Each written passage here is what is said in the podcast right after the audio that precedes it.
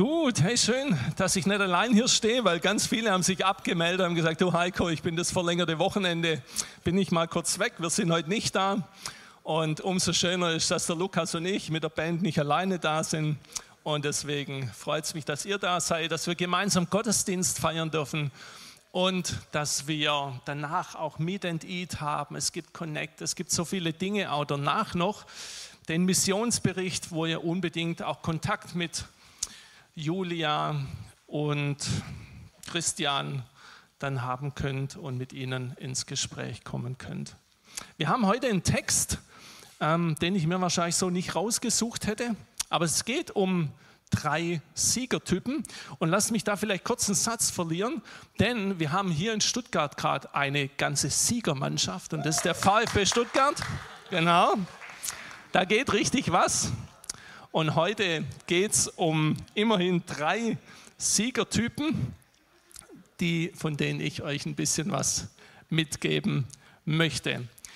Für die, die das erste Mal da sind, wir lehren Vers für Vers durch die Bibel. Deswegen, ich habe manchmal kann gar nichts dafür, dass der Text jetzt dran ist und so ist es auch heute.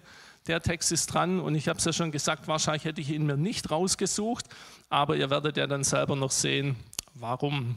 Denn da geht es um zwei ganz, ganz interessante Themen. Und wir wollen uns den Text mal gemeinsam anschauen.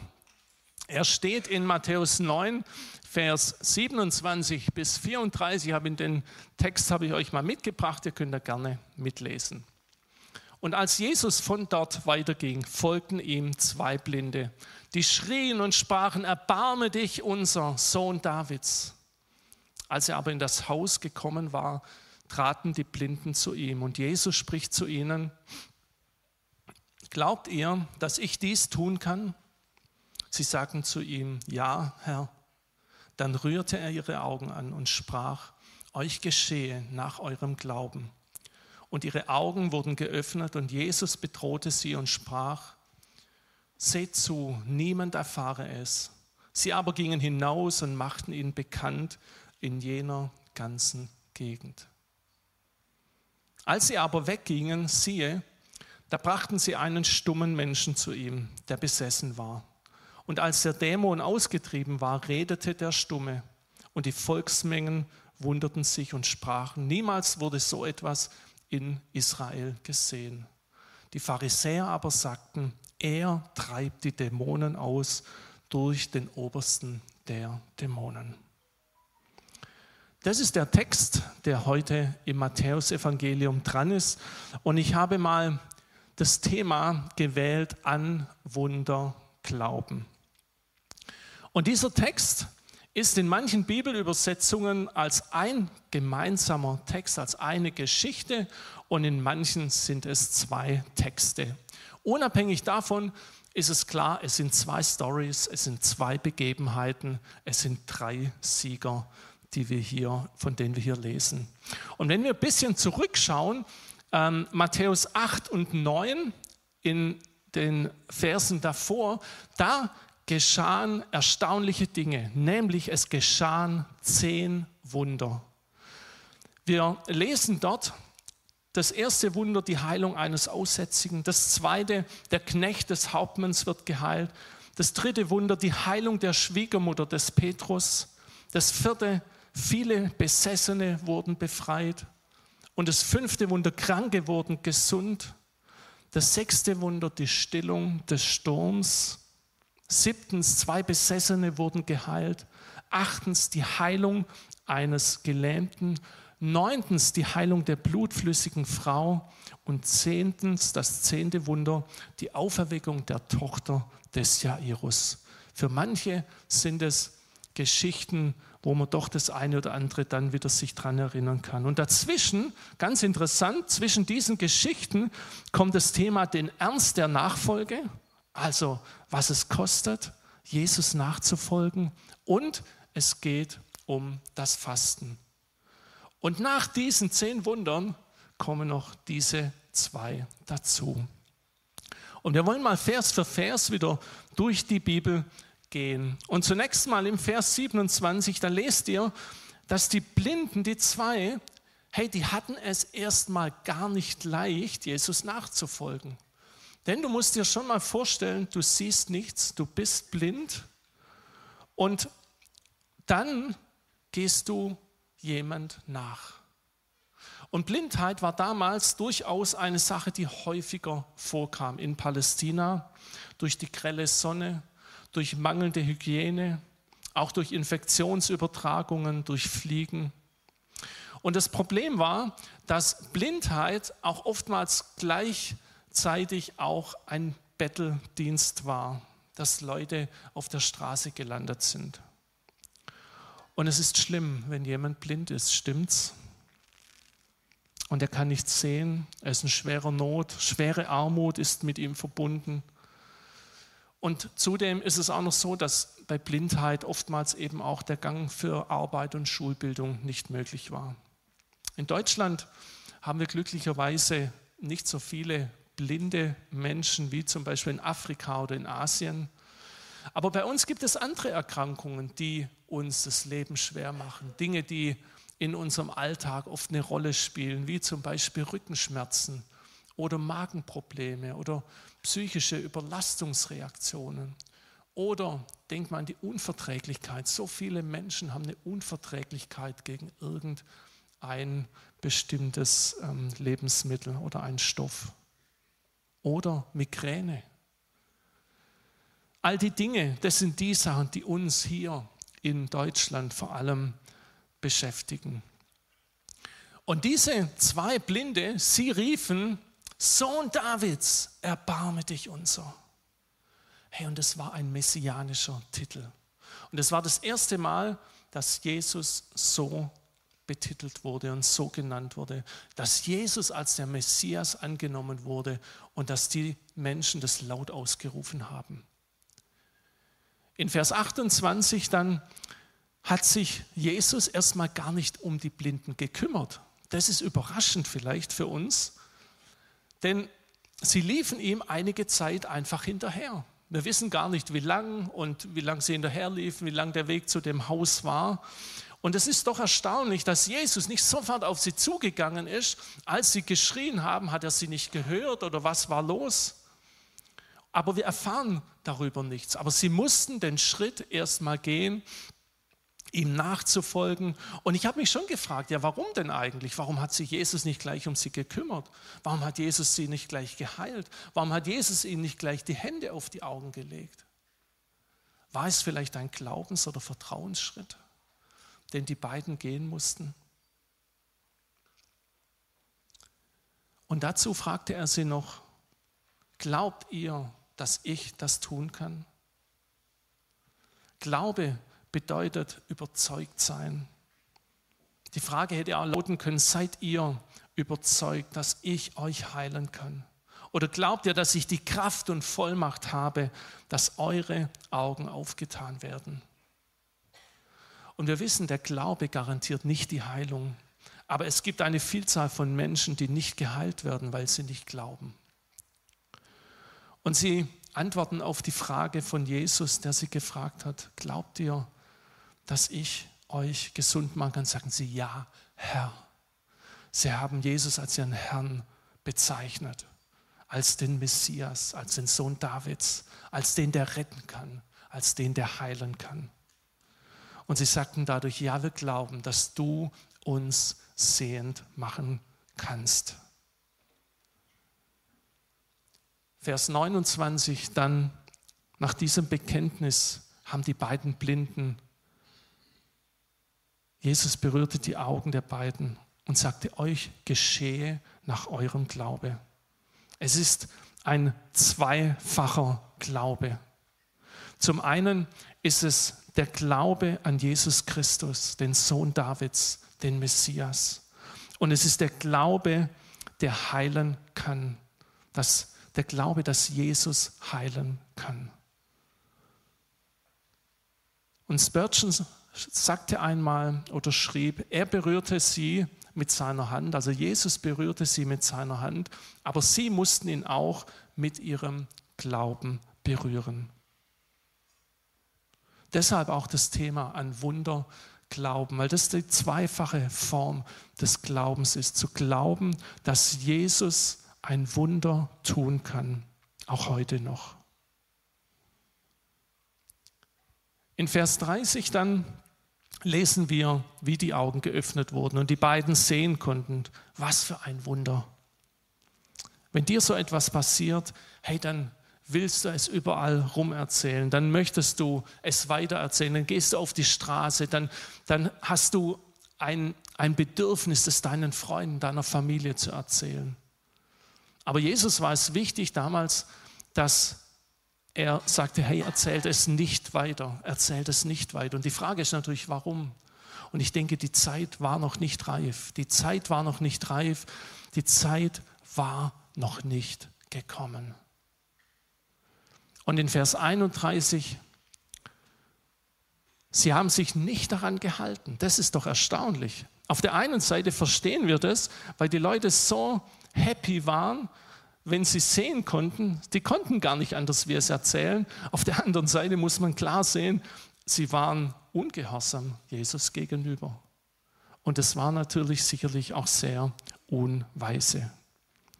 Und dann kommt die zweite Story, die Heilung des Besessenen. Und diese Geschichte, die ist schon speziell.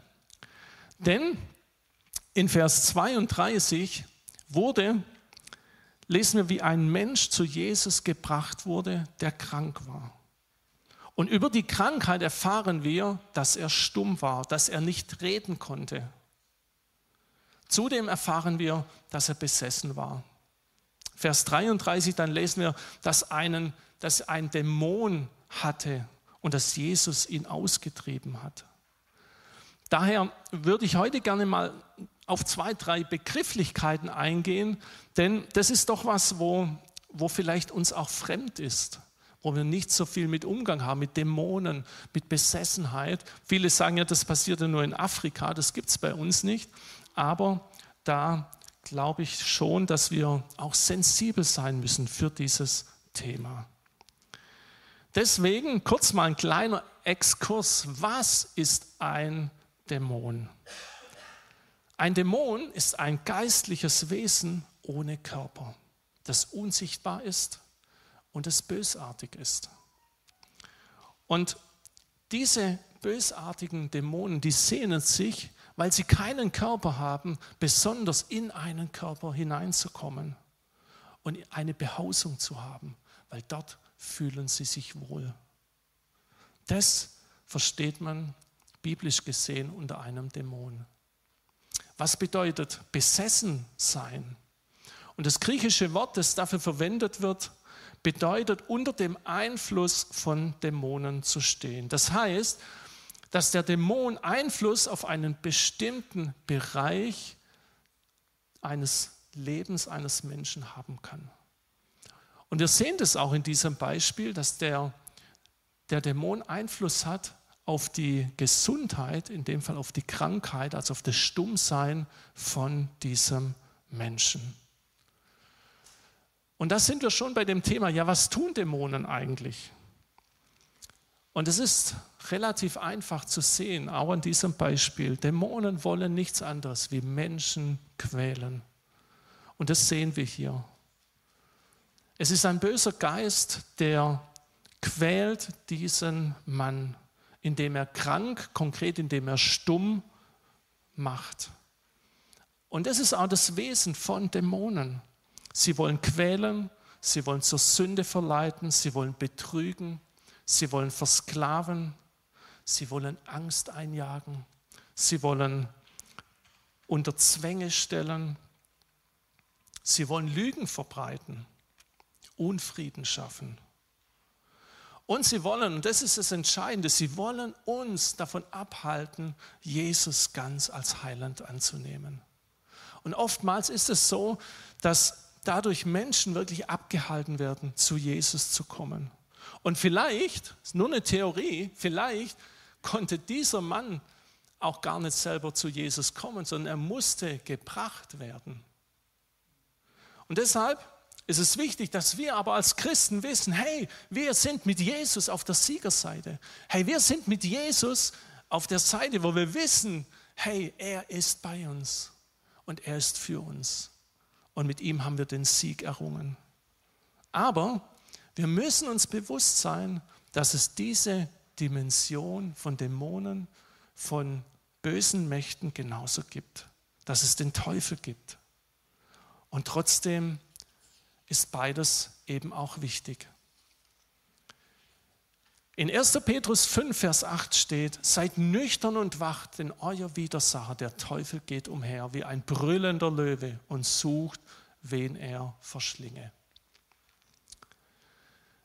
Das ist das, was der Teufel und seine Dämonen tut. Und das ist das, was wir wissen müssen, dass er umhergeht und schaut, was er Böses anrichten kann an Unfrieden, an Zwietracht, an Lügen, an all den Dingen. Interessant ist, dass ich Menschen erlebe, die, auch wenn sie neu zum Glauben kommen, dass sie an Gott glauben als den Retter der Welt, an Jesus Christus, an das Gute, aber dass sie sich schwer tun zu glauben, dass es auch einen Teufel und seine Dämonen gibt. Und ihr Lieben, leider ist es so. Genauso wie es Gott gibt, gibt es auch den Widersacher, den Teufel. Das Negative und das Böse und das Schlechte. Und in unserem Text lesen wir das auch in Vers 33, dass der böse Geist ausgetrieben wurde von Jesus. Und man fragt sich ja, wie geschieht so etwas? Wie kann so etwas geschehen? Und klar ist auch, die Austreibung von so einem bösen Geist, es bringt Befreiung. Der Stumme wurde frei und er konnte reden. Und wenn wir allgemein über das Thema Befreiung uns unterhalten und uns austauschen und überlegen, wie, was hat das, wie läuft solche Befreiung, dann ist es eine sehr vielschichtige Sache. Und wir lesen in unserem Text erstaunlicherweise an dieser Stelle eigentlich gar nichts. Eigentlich lesen wir nur, dass Jesus ihn befreite und dann konnte er reden. Und deswegen auch hier nochmal kurz ein paar Dinge, Befreiung, wie Befreiung wirklich passieren kann. Und das erste, Befreiung durch Rauswurf. Das ist das, was wir in Vers 33 lesen. Und als der Dämon ausgetrieben war, redete der Stumme. Und das Wort ausgetrieben, das hier verwendet wird, das bedeutet auch hinauswerfen. Und genau das hat Jesus getan. Wir wissen nicht genau, wie er es in dieser Situation getan hat. Wir haben keine weiteren Details. Aber wir können davon ausgehen, auch aufgrund dessen, was wir aus anderen Geschichten wissen, dass Jesus Kraft seiner Vollmacht, die er hatte, den Dämon aus dem Körper hinausgeschmissen hat. Und so konnte der Stumme reden. Befreiung durch Rauswurf. Aber Befreiung kann auch durch Gottes Wort geschehen. In Johannes 8, Vers 31 und 32 lesen wir, wenn ihr bleiben werdet an meinem Wort, so seid ihr wahrhaftig meine Jünger und werdet die Wahrheit erkennen und die Wahrheit wird euch frei machen. Und das ist was Erstaunliches. Hey, deswegen ist das Wort Gottes so wichtig. Deswegen ist es wichtig, dass wir in seinem Wort lesen, dass wir das aufsaugen, dass wir das darüber nachdenken, dass wir das wie einnehmen, wie richtig jeden Morgen einnehmen und, und uns klar werden, was das bedeutet. Denn Gottes Wort macht frei. Und es ist ein wichtiger Teil vom Befreiungsdienst, dass wenn wir immer wieder in seinem Wort lesen, es annehmen, es aufsaugen, es inhalieren, hey, dann werden wir frei. Und noch einen Teil, wie wir Befreiung erleben können durch Umkehr, durch Buße, durch Vergebung und Versöhnung. Ich kann aus zeitlichen Gründen jetzt auf die einzelnen Dinge nicht eingehen, aber es ist wichtig, dass wir das mal gehört haben. In Markus 1, Vers 14 steht, tut Buße und glaubt an das Evangelium. Und dieses Wort tut Buße, hat nichts mit Büßen zu tun, sondern mit Umkehren. Hey, kehrt um und glaubt an die frohe Botschaft, an das Evangelium. Und dort steckt das Wort Metanoia drin. Und Metanoia heißt Sinneswandel. Hey, dass ein, dass ein Sinneswandel stattfindet vom Bösen zum Guten. Dass wir kapieren, dass, was, warum es gut ist, dass wir uns hingeben zu Gott. Und damit hängt auch ganz stark das Wort Vergebung zusammen, dass wir, wenn wir an Jesus glauben, dann, dann kapieren wir, dass er uns vergeben hat, dass er alle Schuld von uns genommen hat. Und das macht uns frei. Und wenn wir, weil Jesus uns vergeben hat, diese Vergebung auch anderen gegenüber weitergeben können, dann macht es uns frei. Umkehren und Buße tun, Vergebung empfangen und andere Vergebung vergeben. Hey, das macht frei. In Galater 5, Vers 1 steht, zur Freiheit hat uns Christus befreit. Zur Freiheit.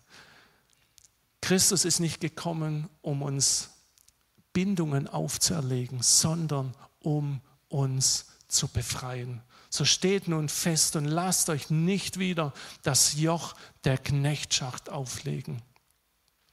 Deswegen ist es wichtig auch, dass wir die alten Dinge ablegen, Dinge, die uns nicht gut tun und dann einen festen Stand einnehmen dass wir Dinge auch, die uns negativ beeinflussen, dass wir die ganz bewusst hinter uns lassen. Es gibt Menschen, die vielleicht mal auch in der Vergangenheit mit okkulten Dingen in Kontakt gekommen sind oder mit spirituellen Dingen, die nicht von Gott kommen. Oder auch, wenn ich dran denke, bald ist wieder Halloween, wenn ich es richtig weiß, so ganz genau weiß ich das gar nicht. Und auch da, dass wir uns echt mal bewusst machen, hey, das sind andere Mächte am Werk. Das, sind nicht, das ist nicht Gott, der am Werk ist. Und dass wir uns das bewusst machen, dass wir auch dort diese alten Dinge ganz bewusst hinter uns lassen, dass wir uns ganz bewusst auch lossagen von den Dingen und sie wird, es wird uns Befreiung geben. Gehen wir zurück zu unserem Text. Was für eine tolle Begebenheit ist es doch. Und hier wird gleichzeitig sichtbar, und das habe ich euch mal in dreifacher Form mitgegeben, was der Prophet Jesaja gesagt hat. Denn genau das kommt hier in Erfüllung. Die Augen der Blinden aufgetan und die Ohren der Tauben geöffnet. Dann, ich, der Herr, habe dich gerufen in Gerechtigkeit und halte dich bei der Hand. Ich habe dich geschaffen und bestimmt zum Bund für das Volk, zum Licht der Heiden dass du die Augen der Blinden öffnen sollst und die Gefangenen aus dem Gefängnis führen und die das Sitzen in der Finsternis aus dem Kerker. Und hier wieder genauso zu verkündigen, den Gefangenen die Freiheit, den Gebundenen, dass sie frei und ledig sein sollen. Das wurde im Alten Testament schon explizit vorausgesagt dass Menschen gesund werden, dass Menschen befreit werden, dass Gebundene ihre Ketten loslassen können. Wenn wir an Jesus glauben, dann müssen wir unbedingt auch glauben an seine Kraft, an seine Wunder, dass er gesund, dass er Kranke gesund machen kann, Gefangene befreien kann und dass er Ketten zerbrechen kann. Ich möchte am Schluss die, die beiden Stories in drei Punkte nochmal zusammenfassen. Das, was wir mitnehmen können, das, was du dir vielleicht auch merken kannst, wenn du möchtest. Und der erste Punkt ist an Wunder glauben. Das tun die beiden Blinden. Und das begeistert mich. Jesus hat sie geprüft und hat sie gefragt, glaubt ihr, dass ich dies tun kann? Und sie haben gesagt, ja, Herr.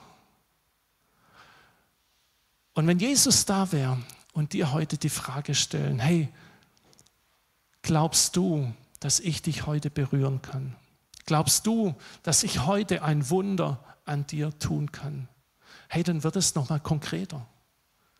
Und dann geht es nicht darum, dass wir allgemein sagen, wir glauben, dass Gott Wunder tun kann. Das würden viele glauben. Wir glauben, dass Gott allmächtig ist.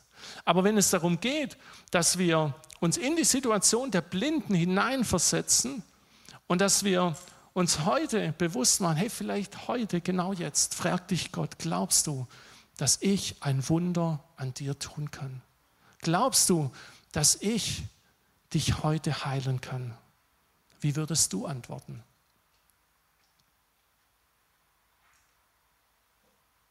Die zwei Blinde haben daran geglaubt und sie wurden sehend. Das Interessante ist, ich weiß nicht, ob ihr es gemerkt habt, am Ende der zweiten Story haben die Pharisäer, die haben auch geglaubt an die Wunder. Die haben gesehen und geglaubt und begriffen, dass in diesem Jesus, dass durch Jesus Kraft ausgeht und dass dadurch der Dämon ausgetrieben war. Ist es nicht erstaunlich? Die haben nicht versucht, irgendwas zu relativieren und sagen, ja, das kann man ja nicht so sehen, das war vielleicht doch anders und was weiß ich. Nee, die haben das kapiert. Sie haben gesagt, hey, sowas hat es in, in, in Israel noch nicht gegeben. Sie haben kapiert, dass dieser Jesus Wunder tun kann. Das Einzige, was sie dann gemacht haben, ist, sie haben eine falsche Schlussfolgerung getroffen. Sie haben das verteufelt. Sie haben gesagt, hey, das ist der Chef der Dämonen. Und damit lagen sie falsch. Aber das ist das Erstaunliche. Hey, auch sie haben an Wunder geglaubt, weil sie es gesehen haben. An Wunder glauben ist das Erste. Das Zweite, an Wunder glauben kostet manchmal einen Preis. Die beiden Blinden, die haben echt einen Preis gezahlt. Und zwar in mehrfacher Weise. Ich möchte euch das mal nochmal aufzeigen. Das erste, wo sie echt herausgefordert wurden, sie folgten ihm. Und du musst dir das schon nochmal vorstellen, ganz bildlich, als Blinder jemand zu folgen, der sehen kann in der gleichen Geschwindigkeit, das ist erstmal nicht so einfach. Und ich hatte es vorher auch gesagt, man weiß nicht, wie lange sie hinter Jesus hergegangen sind. Sie haben sich auf den Weg gemacht. Und es waren eigentlich, waren es Schritte im Dunkeln. Denn sie wussten nicht, was passiert. Sie wussten nicht, wo es hingeht. Sie wussten nicht, ob sie Jesus erreichen. Und wenn du solche Schritte im Dunkeln machst, hey, dann kann das einen ganz schön nervös machen. Dann ist man aufgeregt. Man weiß nicht, wie es ausgeht.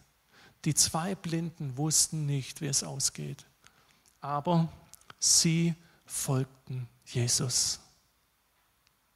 Das war das Erste, wo sie einen Preis bezahlen. Das Zweite, sie schrien, erbarme dich, unser Sohn Davids. Auch da wieder, stellt euch mal die, die, die Situation vor. Sie waren in einer Masse von Menschen, wo viele waren, wo auch Pharisäer da waren, und ich fand es unglaublich mutig, was sie da gemacht haben. Sie haben geschrien, Sohn Davids, so haben sie ihn genannt. Und es war ein Zeugnis. Das war ein Zeugnis für Jesus. Damit haben sie ihren Glauben zum Ausdruck gebracht. Damit haben sie Jesus einen Titel gegeben, dass er der Messias ist. Und dadurch musste ihnen klar sein, dass sie aus der Synagoge ausgeschlossen werden.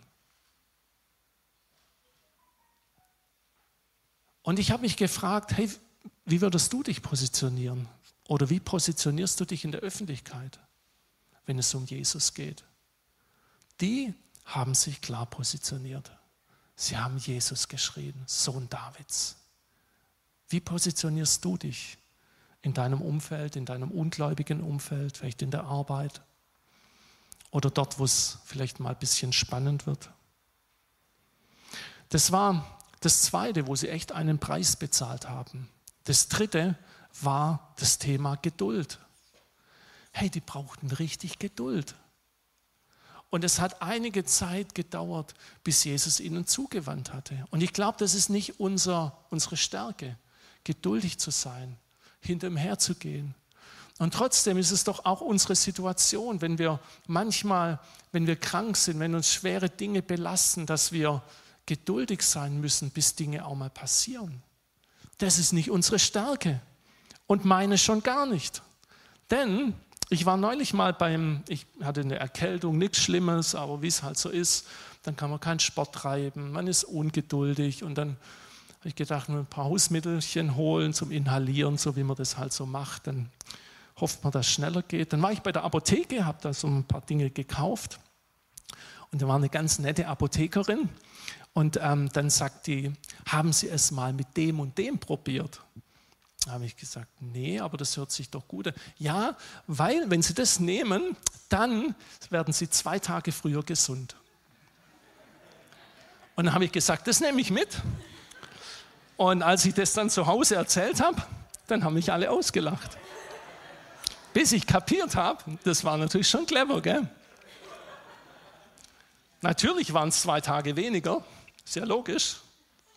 Keiner weiß ja, wie lange es war. Aber das ist das Thema, da wirst du ungeduldig und dann, ich will nicht sagen, da fällst du auf solche Dinge rein, aber dann, das passiert einfach. Ich habe die Dinge auch weiterhin, ich finde es auch ganz cool, nehme ich jeden Morgen ein bisschen Vitamin C, also das lohnt sich auf jeden Fall. Aber das ist das, es hat einen Preis gekostet. Hey, sie mussten geduldig sein. Und noch was, wo sie geduldig sein mussten, denn es erforderte den nächsten Schritt. Stell dir vor, die beiden Blinden, das ist nur eine These, eine Hypothese, stell dir vor, die beiden Blinden hätten, nachdem sich Jesus nicht umgedreht hat zu ihnen, sie hätten einfach aufgehört zu rufen und sie wären ihm nicht nachgefolgt. Was wäre gewesen, wenn sie den Weg nicht weitergegangen wären? Es ist spekulativ. Und trotzdem ermutigt es mich, darf es uns ermutigen, den nächsten Schritt zu tun, auch im Glauben und im Vertrauen. An Wunder glauben kostet manchmal einen Preis und erfordert Hintergrundwissen. Schauen wir uns nochmal das Beispiel des Stummen an. Er konnte nicht reden. Und das ist ohne Zweifel eine schwerwiegende Sache, eine schwerwiegende Erkrankung. Und das Problem war, dass er besessen war durch einen bösen Geist. Wir haben uns das angeschaut. Und das war die Ursache für die Krankheit. Und deswegen hat Jesus etwas ganz Wichtiges gemacht, indem er den Dämon ausgetrieben, hinausgeworfen, rausgeschmissen hat. Er hat nicht um Heilung gebeten, sondern er hat ihn rausgeschmissen. Und das ist wichtig für uns, denn dieses Hintergrundwissen brauchen wir. Denn möglicherweise hätte das Gebet für Heilung gar nichts bewirkt. Denn es wäre nicht an die Wurzel gekommen.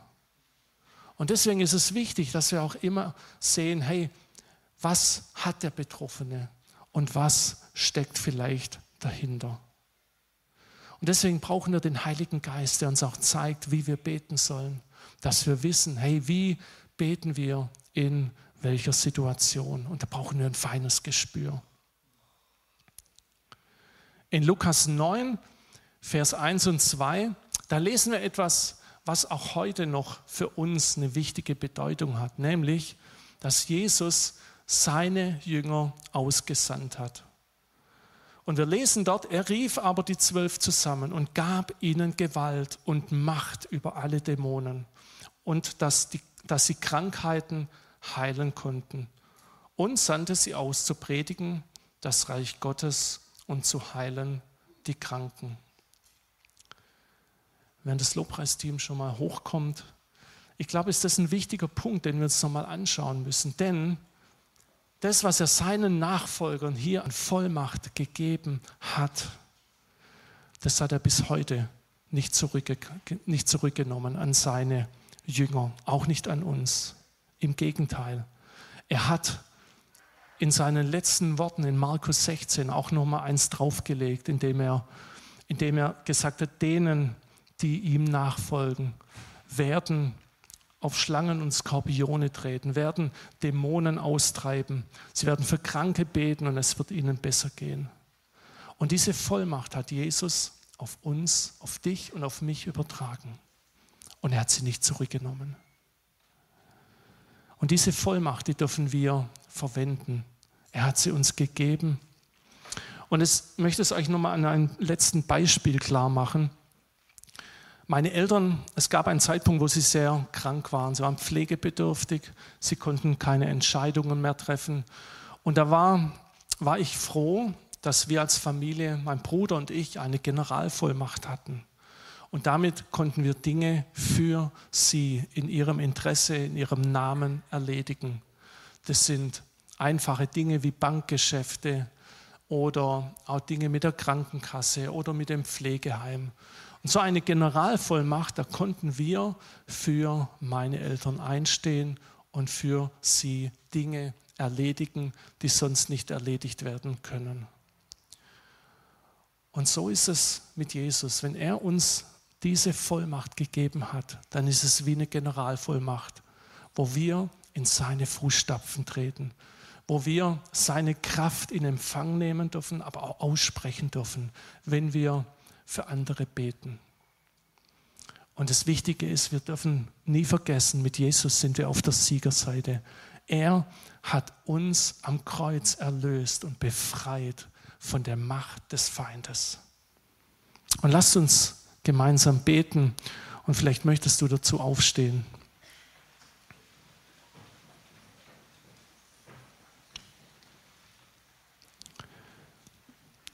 Jesus, ich danke dir für diese drei, von denen wir lesen, die so richtige, zum, ja, so richtige Siegertypen, Siegertypen wurde. Weil zwei wirklich sehen konnten. Sie waren blind und konnten sehen. Und sie haben dich gesehen. Was für ein Wunder. Und wir danken dir auch für den Stummen, der belastet war, der besessen war, dass er frei wurde und dass er wieder reden konnte. Und ich glaube, dass Jesus das heute noch tun kann, dass heute er noch Wunder tun kann. Und vielleicht stellt Jesus jetzt gerade dir die Frage, glaubst du, dass ich dich heute berühren kann? Glaubst du, dass ich dich heute heilen kann? Und du darfst ihm jetzt ganz eine persönliche Antwort geben.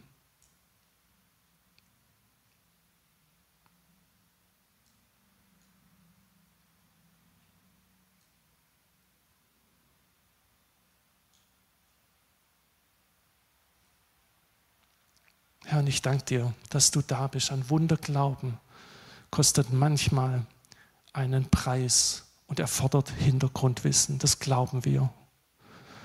Und während jetzt das Gebetsteam sich hier vorne auch positioniert, möchte ich jeden herzlich einladen, vorzukommen. Wir werden jetzt noch eine Worship-Zeit haben, zwei Lieder zusammen singen. Und wenn du Gebet möchtest, weil du sagst, hey, ich glaube, Gott hat zu mir geredet, dann lade ich dich ein, komm nach vorne, lass für dich beten, auch nach dem Gottesdienst und ja, sei einfach dabei.